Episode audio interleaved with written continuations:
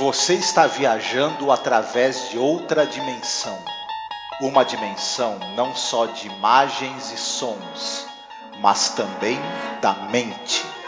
Uma jornada a uma maravilhosa terra, cujas fronteiras são as da fantasia.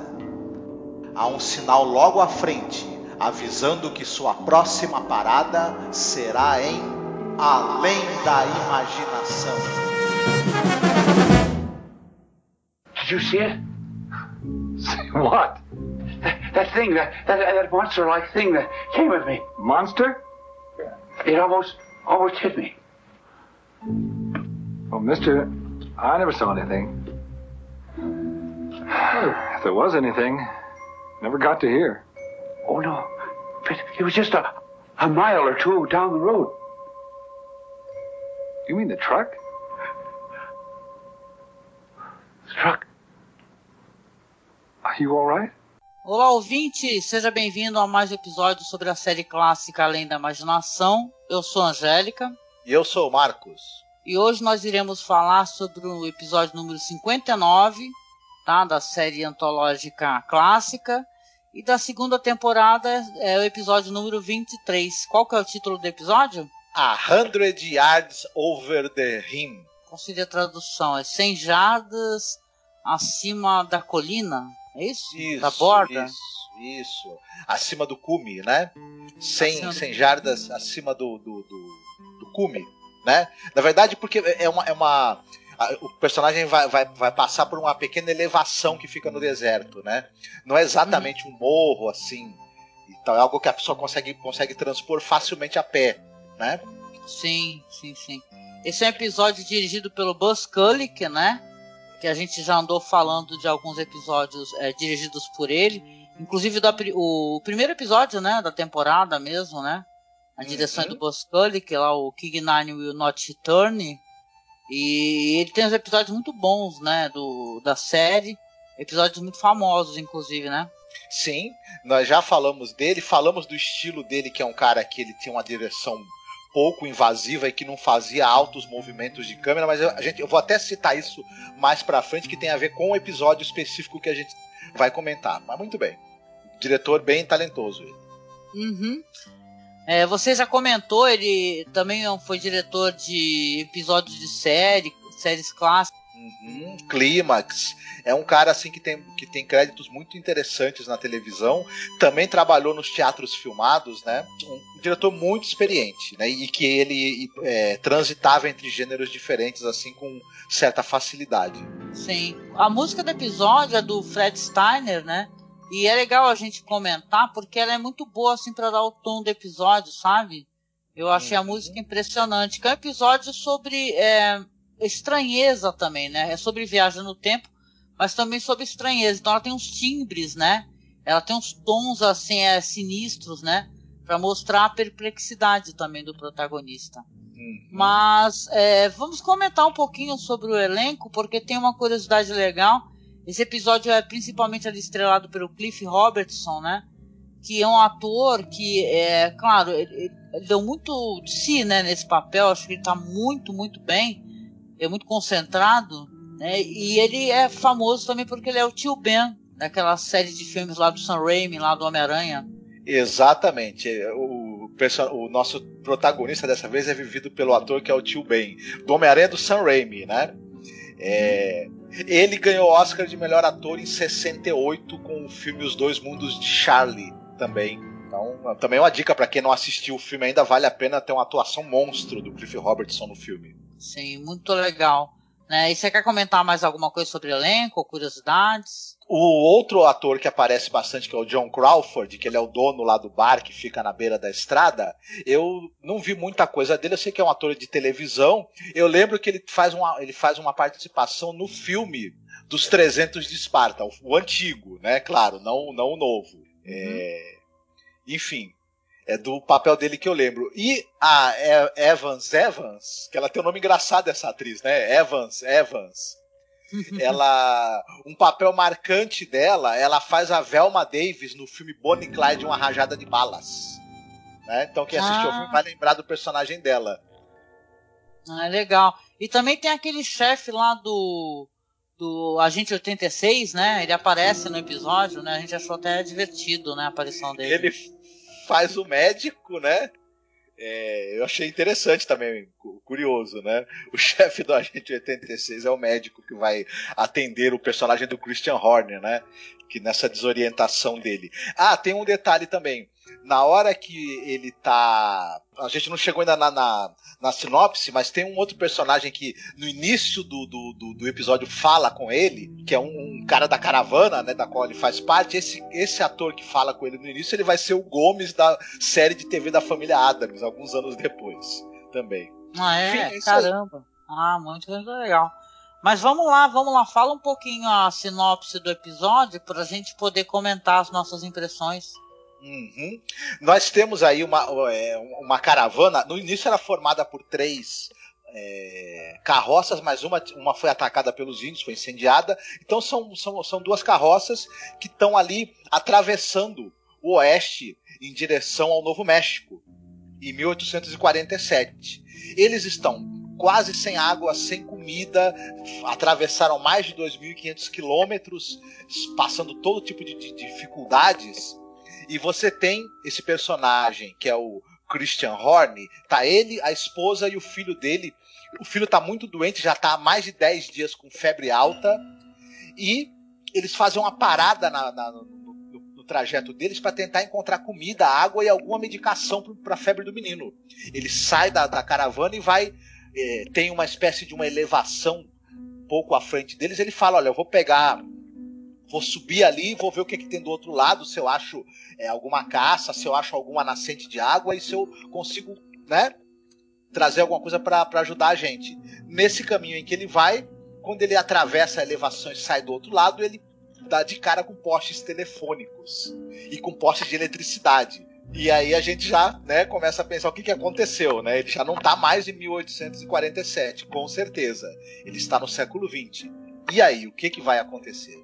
É mais ou menos isso que, o, que é o mote do episódio. Será que ele, ele que pessoas ele vai encontrar, o que, que ele vai encontrar nesse século diferente. Ele vai conseguir ajuda para o filho dele, será?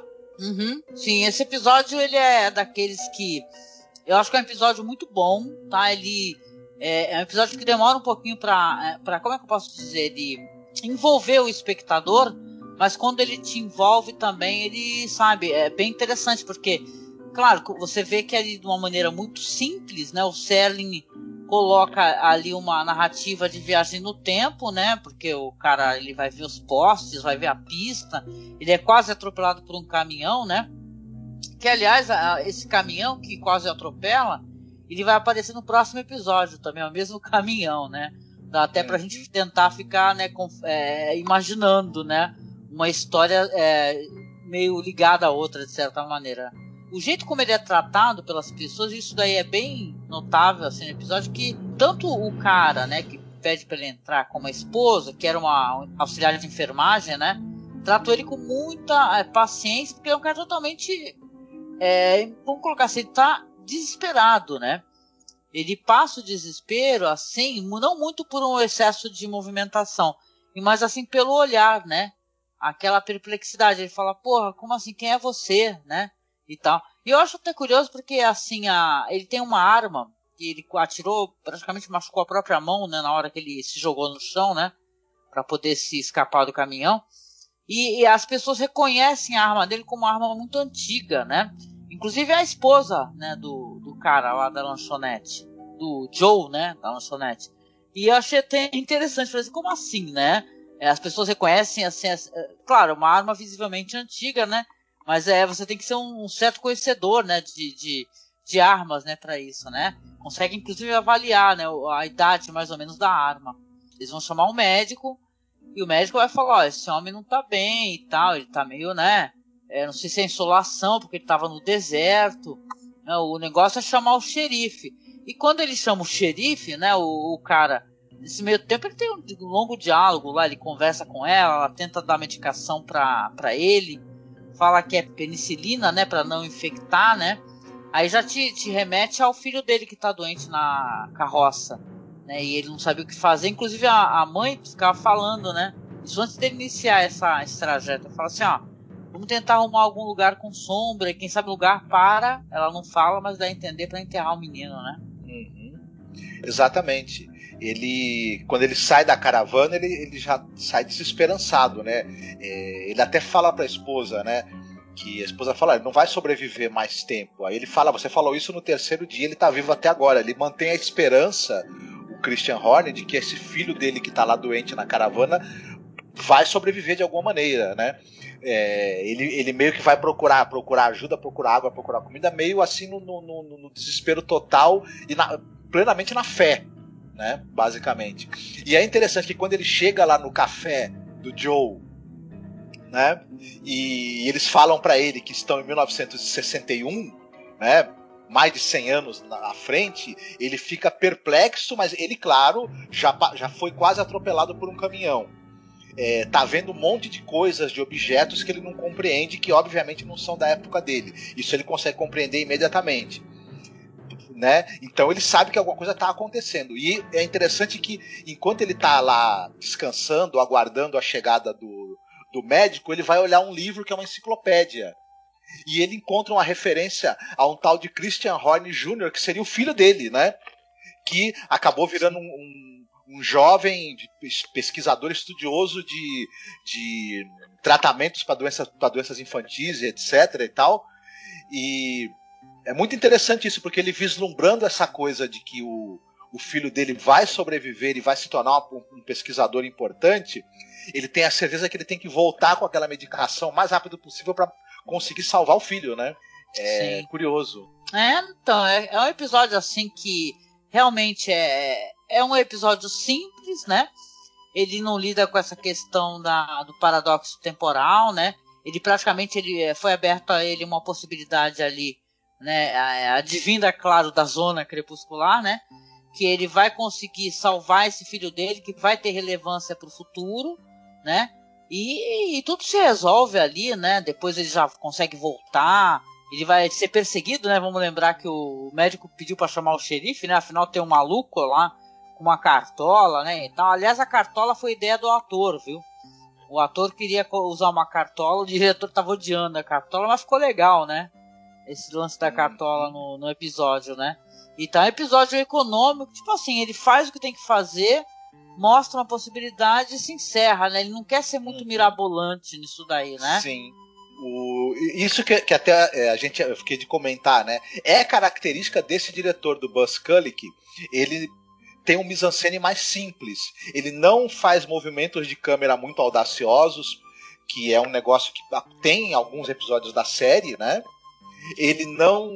A própria montagem ela acaba é, se fixando mais no, nos diálogos mais longos. Ele faz uma coisa interessante, ele fotografa o deserto.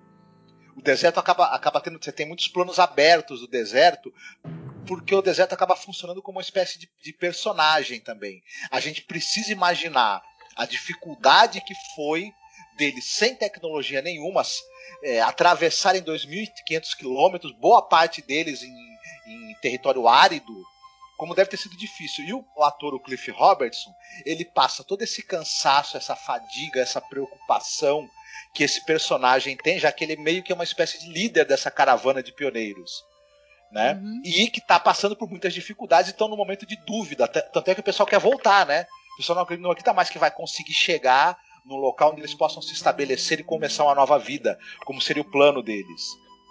O ator passa isso muito bem e o diretor deixa que essa performance dele guie a gente emocionalmente pelo episódio, né? Tudo pelos olhos dele, de certa forma. Então, e funciona muito bem. Na verdade, eu acho que ele, ele deixando que o episódio tenha essa carga de humana, né, dada pelo personagem Christian, que é o personagem que a gente, a gente é, se afeiçoa a ele, a gente sente esse, essa, esse senso de responsabilidade, essa dor que ele está sentindo, né, e, essa, e esse desespero para achar uma solução. Gente, e ele é um homem muito simples e tem algo de bondoso dentro dele. A gente sente que ele é um homem fundamentalmente bom. Então a gente acaba se identificando muito pela, pelo ator, que ele, que ele é muito empático, né? Na maneira dele, dele, dele atuar e transmitir essas emoções. Então acaba funcionando também por aí. O diretor deixa que isso seja o carro-chefe do episódio, né? Uhum, sim. O Cliff Robertson, né? ele é famoso, né, como eu já tinha comentado, pelas performances dele que são muito fortes, né? O jeito como ele performa. E, e tem um episódio dele da terceira temporada chamado The Dummy, que ele tem novamente ali que provar a sanidade mental dele para outras pessoas, porque ele faz um cara que ele tem um, ele lida ali com um boneco de ventríloco, né? Ele acha, ele fala para as pessoas que o boneco tá vivo, né? Então, é muito famoso, inclusive esse episódio aí do boneco de ventríloco é mais famoso até do que esse episódio aqui. Mas eu, ele realmente é um cara muito concentrado, né? Quando você lembra ali do, do Homem-Aranha ali do Sam Raimi, né? Que é um papel muito bom, né? Ele é pequenininho, mas é bom, né? Você vê que o cara ele realmente envelheceu, né? E envelheceu atuando pra caramba, né? Atuando bem. Sim, esse episódio do Ventríloco é um dos episódios mais interessantes da série. É um episódio que tem um clima sinistro e tem uma grande atuação do Cliff Robertson. E ele tem um paralelo direto com um dos segmentos daquele famoso filme Dead of Night. Aham, que a gente até comentou, né? Assim, da antologia lá, né? Isso, é quem assistiu. Quem assistiu ao filme Dead of Night e vai, e vai lembrar do segmento do ventríloco, e quando assistir esse episódio do Além da Imaginação, que a gente vai comentar futuramente da terceira temporada, vai ver um paralelo assim é muito grande. Obviamente, uma coisa influenciou a outra, e é muito interessante, vale, vale muito a pena conferir. Sim. A gente não comentou, né? Mas o roteiro é do Rod Serling, né? E eu acho que é um roteiro é, é bem costuradinho, sabe? Vamos colocar assim, é aquele negócio como eu comentei, né? É você é, ser dado a ti uma chance de sobrevivência, né? Porque um personagem, uma pessoa ali, ela tem uma importância no futuro, né? De muitas pessoas, né? Que no caso é o filho dele. Né? Então o episódio se termina bem, ele consegue fugir do xerife, fugir do, do cara. Que detalhe, eles estão perseguindo, mas é pra, porque estão preocupados com a saúde mental dele, física, né? Acham que sim, ele tá. Sim. Ele tá delirando e tal, ele é um perigo para ele mesmo, né? E ele consegue atravessar a colina, quando ele desce, ele já vê novamente as carroças. E é interessante que aí quando ele chega para falar com a esposa dele, ele descobre que o tempo não passou, né? Então é um clichê legal isso daí, né? Do tempo que não passou. Ela fala: O que, que foi, Christian? Você esqueceu alguma coisa, né? Porque ele praticamente, para eles, o tempo não passou quase nada, né? E tal. Ele voltou e dá então a medicação. Fala assim: Ó, você dá dois comprimidos aí para o nosso filho, porque ele vai conseguir se curar, né? Ah, engraçado uma coisa assim no episódio, né? Não sei se tu reparou. A cara da criança praticamente não aparece, né? Do filho dele, né? Aparece Só no final. O é, o cucuruto da cabeça e tal, ou ele meio de lado assim, ele tá deitado na carroça. No final ele aparece com um sorriso meio amarelo. Uhum. Eu achei assim, porque no final eles estão indo embora, feliz, né? Porque ele, o, ele inclusive é informado para ele ali no restaurante que tem uma nascente, né? Eles estão indo ali no sentido da Califórnia. É, são os pioneiros, né? Eu lembro que, tá, inclusive, você falou que falaram para ele que era 61, mas ele viu, na verdade, na folhinha, lembra? Tem os pioneiros isso, desenhados verdade. assim, o ano de 61, né? E aí ele cai em si, fala, nossa, o que, que é isso? O que, que, eu, que, tá acontecendo, né? Mostra uma jukebox pra ele. É um episódio legal sobre viagem no tempo, assim, mas olha, eu assumo que esse é legal, mas eu acho que o próximo episódio ele é até muito mais interessante, porque também é sobre viagem no tempo, né? Por uma uhum. curiosidade, assim, de uma outra maneira, né? Mas é uma viagem no tempo também, né? Então é, eu gostei do, desse daí. Valeu a pena assistir. Sim, é muito interessante. Tá certo. E aí, você é, quer comentar mais alguma coisa ou a gente já pode recomendar algum filme, série? Podemos recomendar. Então vamos lá, pode recomendar. Ah, já que a gente falou do. Estamos falando do Cliff Robertson, né? Eu vou recomendar o filme, é um filme de 1968 que é Os Dois Mundos de Charlie. O filme já passou na televisão no Brasil, é, já um bom tempo que não é reprisado, mas é interessante que é a história de um cara que ele é intelectualmente limitado. Ele trabalha numa padaria e tudo, é, é um cara limítrofe, e ele é, acaba passando por uma experiência em que, através de, de métodos cirúrgicos e tudo, ele, ele ganha o intelecto de um gênio. Legal. Só que é, na verdade, será que a vida dele vai melhorar mesmo com isso? O que, que vai acontecer? E o grande interessante do interesse desse livro, desse filme, desculpe, é justamente explorar que mudanças radicais vão acontecer para bem e para mal na vida desse personagem. E é uma atuação monstruosa do Cliff Robertson. Tem a Claire Bloom também no elenco, que é uma maravilhosa atriz, que ela tá naquele filme também que a gente já fez podcast. É, uma sombra passou por aqui, o Homem Ilustrado, né? Então é uhum. é uma recomendação. E o Cliff Robertson ganhou o Oscar de melhor ator nesse ano e é, é, um dos exemplos famosos na história de Hollywood do cara que ganhou o prêmio, mas não foi buscar porque ele estava filmando outra coisa. Tava filmando longe um outro filme e não foi receber o prêmio. Mas vale muito a pena assistir. Ai, legal, muito bom. Não assisti esse filme. Vou dar uma procurada também, legal, maneiro. Pois é, eu vou recomendar aqui uma coisa que é muito pela questão de viagem do tempo, entendeu? Mas é um filme que eu vejo poucas pessoas comentarem eu lembro que fazem muitos anos lá, quando o Manuel do Pod Trash, né, que é um podcast de amigos nossos, né, que nós gostamos muito deles, né, o Manuel que ele comentou com a gente sobre esse filme, depois eu fui assistir e me diverti muito. É um filme chamado é, é, é que é Fact About Time Travel, né, é, perguntas frequentes sobre viagens no tempo, né. Ele certo. é um filme com aquele com aquele Chris O'Dowd que é o cara do The It Crowned, sabe? Que é uma das séries é, inglesas, para mim, que eu mais gosto, né? Então, é, o Chris O'Dowd faz um papel ali, ele mais é, dois amigos que são caras é, loucos ali por ficção científica, né? E eles acabam num barzinho, né? Eles, eles acabam é, entrando num portal, né? Numa fenda do tempo ali, né? E é um filme muito engraçado, porque cada vez que eles vão fazer a viagem, vão passar pelo, por, por esse portal, né? eles vão ter é, universos assim é, e futuros cada vez mais malucos, né, distópicos, né? Então é, é uma comédia muito muito divertida, né? Tem a Anna Ferris também, né, participando do filme, né, que vai ser interesse romântico, Não né? assisti. É muito legal, muito divertido. Se você não assistiu, você vai gostar muito, né? E o Chris O'Dowd, é um cara assim que ele, ele eu gosto muito desse ator. Hoje em dia, né, eu fico até pensando assim, né, para quem é fã de The Crowd, né, a, a, aquele personagem lá, o cara lá, o, aliás, o ator que fazia o Moss, né, ele ficou muito famoso, ele faz um monte de programas assim, ingleses, né, tem um até que diz que é muito engraçado dele, que ele faz é, viagens pelo mundo inteiro, e é claro, tem uma coisa bem humorística, assim, mas o Chris O'Dowd, eu acho que ele, ele trabalhou muito pouco, assim, fez, não fez tanto sucesso, né, quanto o ator ali que fazia o Moss, né, então é um filme legal, assim, para quem quer se divertir com um filme sobre viagem no tempo, tá? E, saca? E mata a saudade, assim, no ator bom de Death Crowns. Opa, muito bem. Muito bem. Dessa vez é você quem escolhe a musiquinha do final. E aí, você já pensou em alguma coisa? Eu vou sugerir a música do Duke Ellington Caravan, já que estamos falando de caravanas, né? Hum, então, legal, muito bom, muito bom. Tá certo. E olha só, ouvinte, a gente agradece, né? Claro, estamos chegando aqui ao final do nosso programa.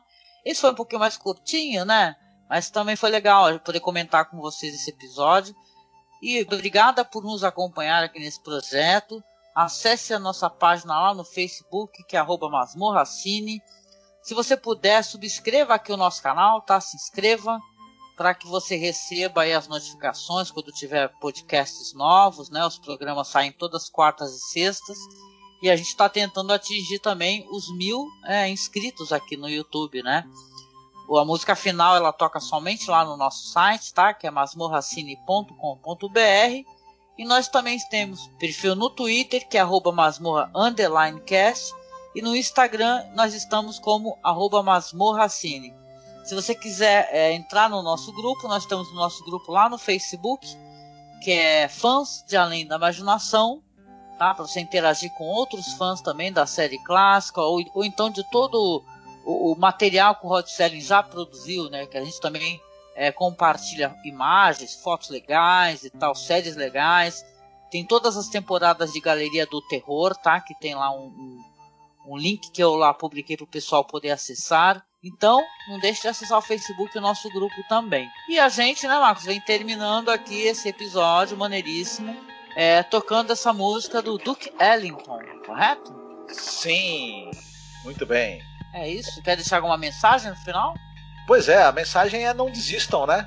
Vocês que estão aí a, a, né, achando que no, no, no, no, final dessa trajetória na qual nós estamos todos não vai chegar nunca, usemos esse personagem como exemplo de alguém que segue em frente, né? E mantém uma esperança de que as coisas vão ficar bem, né?